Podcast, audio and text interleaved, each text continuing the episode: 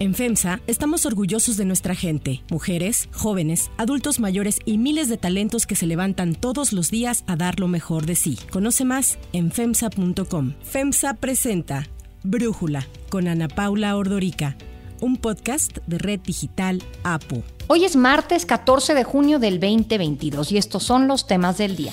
Cual robo de película, un grupo armado entró a la bodega de una empresa en el puerto de Manzanillo y utilizando las grúas y camiones del lugar, se llevaron 20 contenedores con oro, plata y zinc sin que ninguna autoridad se diera cuenta. El dato de inflación en Estados Unidos, la más alta en los últimos 40 años, provoca una sacudida en los mercados. Nicaragua abre sus fronteras a militares rusos para tareas de asistencia humanitaria y combate contra el narcotráfico. Pero antes vamos con el tema de profundidad.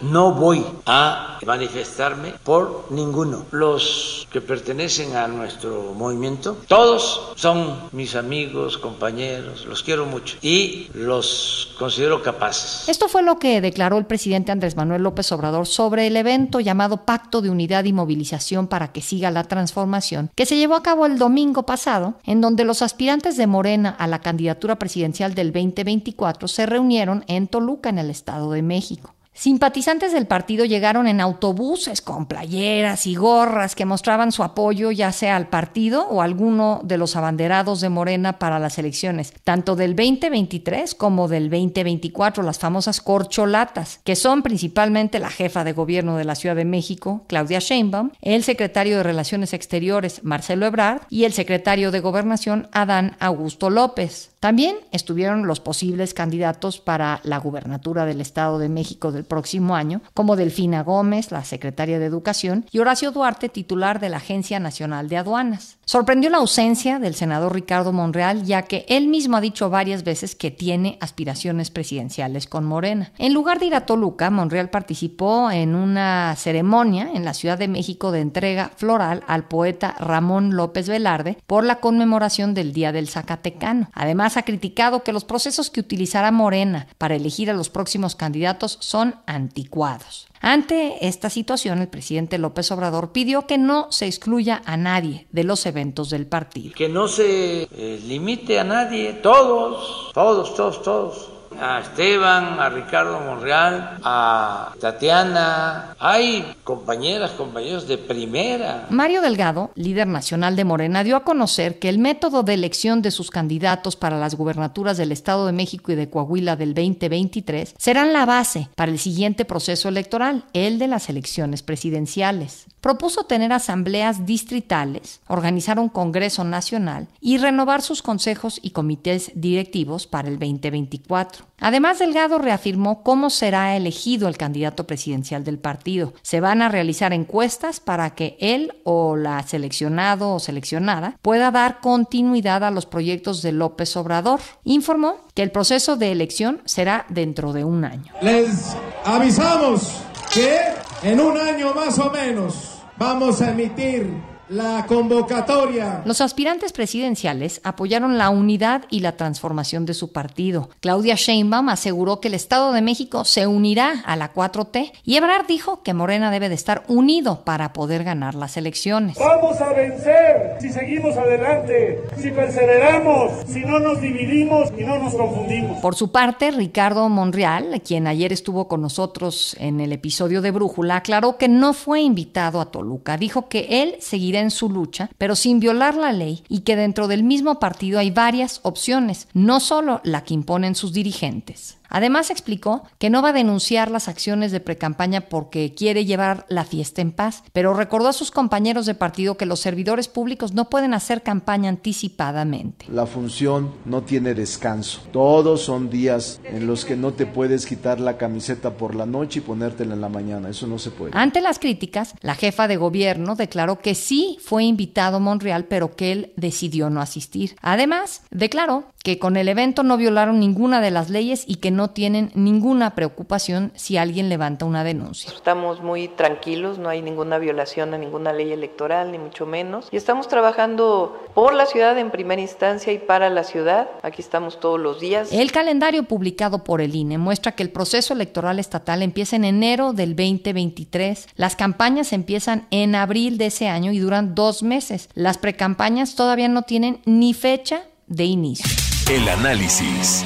Para profundizar más en el tema, le agradezco a Federico Berrueto, analista político, platicar con nosotros. Federico, se ha hablado de este evento del domingo en el Estado de México como el banderazo de salida de los aspirantes a la presidencia en el 2024. ¿Tú cómo lo viste? Bueno, en primer término, esto se corresponde a toda una estrategia o visión del presidente de la República de alterar los tiempos electorales, los tiempos de la política y especialmente especialmente los que determina la ley. Había una tendencia, digamos, una demanda de reducir los tiempos de campaña, era una demanda muy añeja, sobre todo porque tenía que ver con abaratar las elecciones, no disminuir la autoridad de los gobiernos precisamente por tiempos electorales muy dilatados. Lo cierto es que ahora estamos en una idea, pues de prácticamente desde el 21 el presidente con esa expresión que es un tanto, por decirles poco comedida, de las corcholatas, bueno, se volvió una suerte de destapador y con ello alterar eh, los tiempos de la política. Tiene un sentido el que estos se acorten, pero bueno, lo que estamos viendo ahora es que con una gran anticipación ya se habla pues de los prospectos de candidatos a la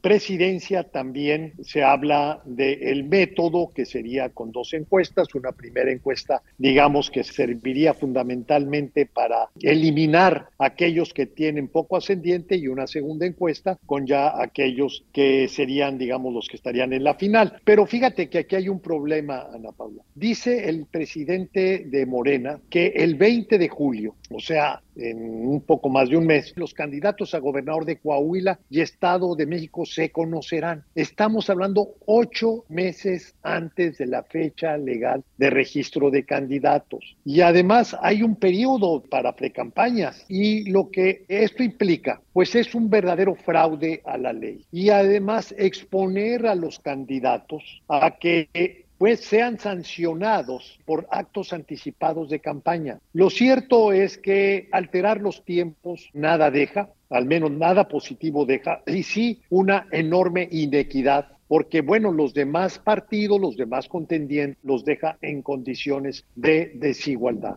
Ahora, ¿por qué crees tú que está alterando los tiempos el presidente? Bueno, eh, me queda muy claro, el destape, digamos, de Claudia Sheinbaum ocurre precisamente por el fracaso de la elección del 21 y particularmente el fracaso en el Valle de México. Es decir, el presidente tiene predefinida una opción que es eh, Claudia Sheinbaum y quedó muy, muy lastimada por el resultado de la elección del 21.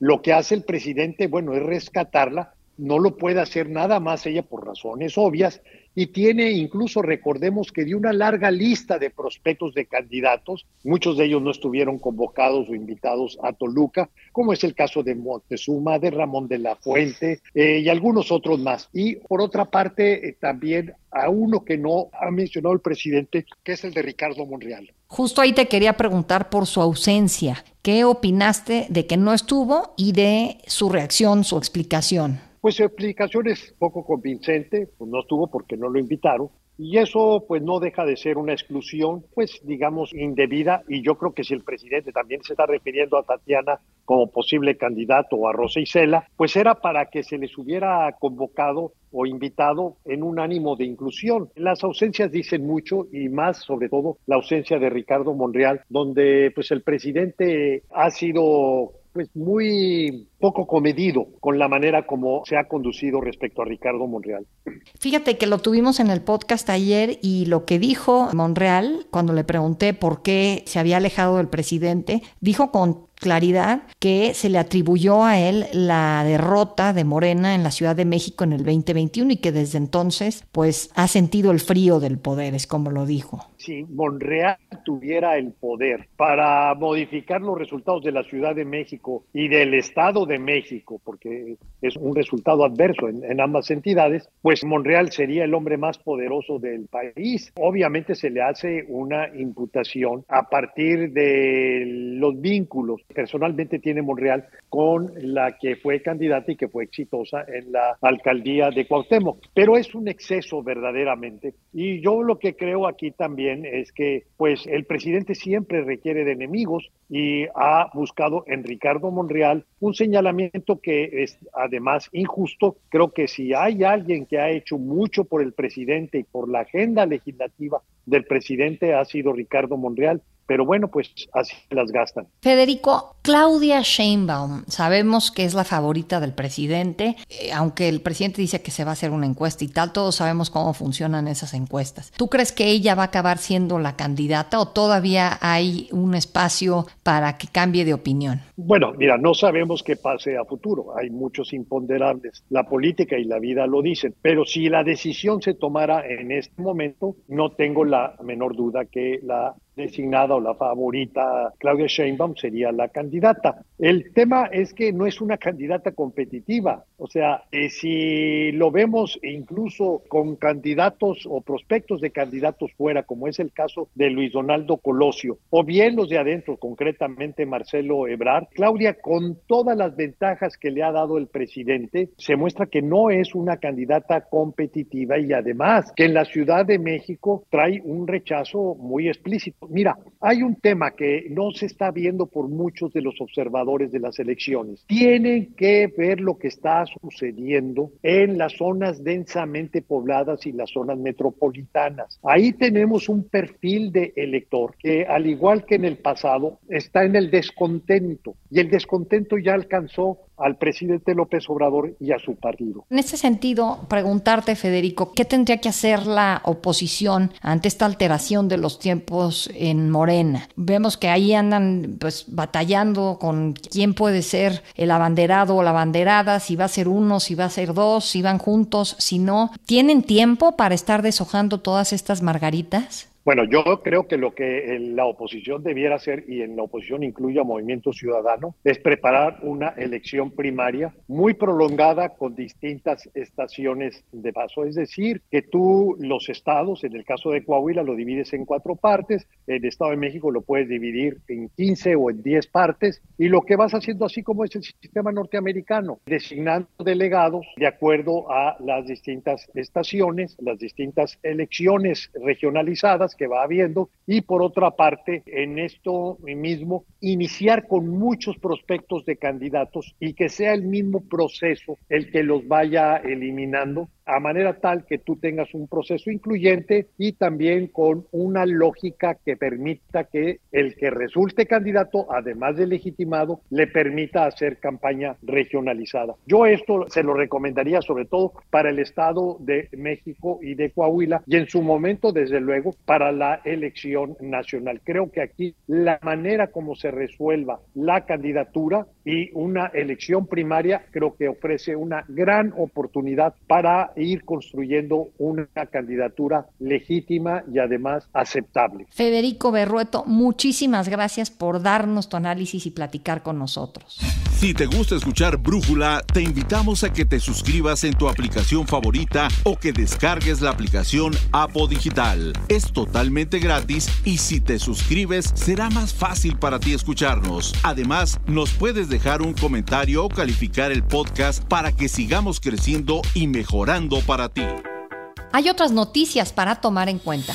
1. Robo de película. Un grupo armado de apenas 12 personas entró a una empresa en el puerto de Manzanillo, en Colima, y sacó 20 contenedores con oro, plata y zinc en una operación que duró alrededor de 8 horas sin la intervención de las autoridades. El grupo entró a las instalaciones de la empresa Maniobras Alonso Mireles en camionetas. Amarraron al guardia de seguridad y a los coordinadores internos para tomar el control del lugar. Por cerca de estas 8 horas, los delincuentes tuvieron tiempo para cortar los candados y dispositivos de seguridad de los contenedores, para revisar el contenido de cada uno, hasta ubicar los que tenían oro, plata y zinc, así como otros que transportaban televisiones. Utilizaron las grúas que había en el lugar para montar los contenedores en tractocamiones y llevárselo robado. De acuerdo con declaraciones del personal, los delincuentes sabían que había en los contenedores, pues a pesar de que abrieron otros, solo se llevaron los que tenían los minerales. Además, se cree que conocían el lugar y la operación de la planta. Hasta ahora ninguna autoridad estatal o federal se ha pronunciado sobre el tema, solamente se sabe que la Fiscalía General de Colima inició una carpeta para esclarecer los hechos y dar con los responsables. Así lo confirmó el vicefiscal Gustavo Joya Cervera. No se tenía con precisión la cantidad de contenedores porque el proceso de la denuncia fue dándose como consecuencia de lo que había ocurrido y no se dio en un, solo momento. Sometieron a quienes vigilaban ese patio, quien,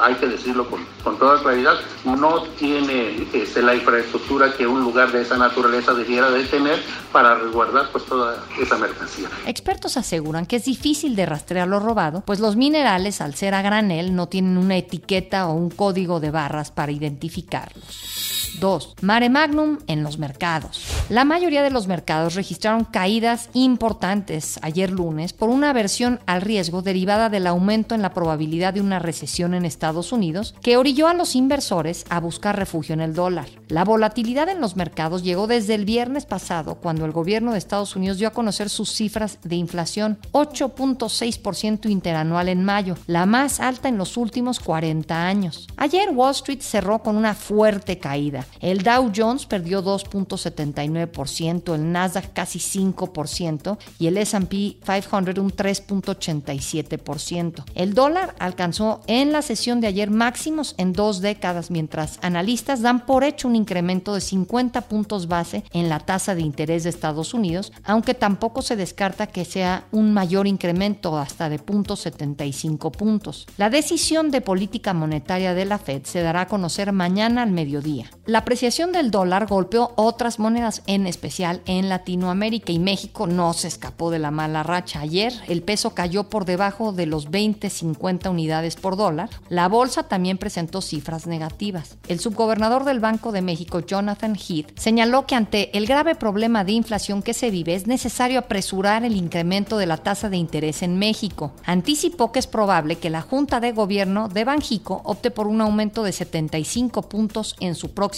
anuncio de política monetaria, que será el 23 de junio. Para Brújula, Gabriela Siller, directora de análisis económico y financiero de Grupo Financiero Base, nos ayuda a entender la volatilidad de los mercados y la situación de México. El mercado financiero reaccionó de manera volátil a este cambio en las expectativas, con el dólar fortaleciéndose a un nivel no visto desde el 7 de abril del 2020, la parte más álgida de la pandemia. La mayoría de las divisas se depreció y el peso mexicano fue la más afectada, al perder 2.70% o 53 centavos al cotizar alrededor de 20.50 pesos por dólar. En el mercado de capitales los índices cerraron a la baja, con el Standard Poor's perdiendo ya 22%, lo cual hace oficial que se encuentra en un mercado bajista, al igual que el índice Nasdaq. En el mercado de materias primas todo perdió, a excepción del petróleo, donde se tienen temores en la continuidad de su suministro. Y en el mercado de bonos, las tasas de las notas del Tesoro subieron hasta alcanzar un máximo de 3.43%, siendo su mayor nivel desde el 8 de agosto del 2001, pero pues es muy importante mencionar que los mayores aumentos se dieron en los de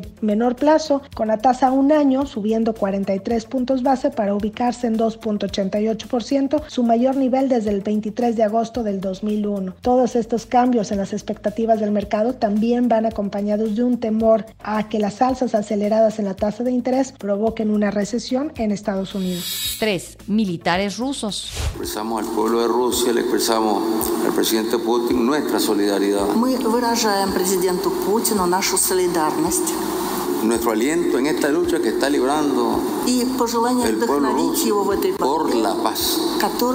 Es el presidente de Nicaragua, Daniel Ortega, quien así apoyó al gobierno ruso hace unas semanas ante la invasión de Ucrania. Sin embargo, ahora solicitó a la Asamblea Nacional autorizar la entrada de tropas rusas para realizar maniobras conjuntas de asistencia humanitaria y combate contra el narcotráfico. La propuesta de Ortega será debatida hoy martes e incluye la presencia de buques y aeronaves, además de personal militar escuchar. Ortega es uno de los aliados en Centroamérica de Rusia, país con el que ha estrechado lazos políticos y de cooperación para resistir las sanciones de Estados Unidos. Yo soy Ana Paula Ordorica, Brújula lo produce Batseba Feitelson. En la redacción, Airam Narváez. En la coordinación y redacción, Christopher Chimán. Y en la edición, Omar Lozano. Los esperamos mañana con la información más importante del día. Oxo, Farmacias ISA, Cruz Verde, Oxo Gas, Coca-Cola FEMSA, Invera, Torrey y PTM son algunas de las muchas empresas que crean más de 245 mil empleos tan solo en México y generan valor como parte de FEMSA. FEMSA presentó Brújula con Ana Paula Ordorica, un podcast de Red Digital APO.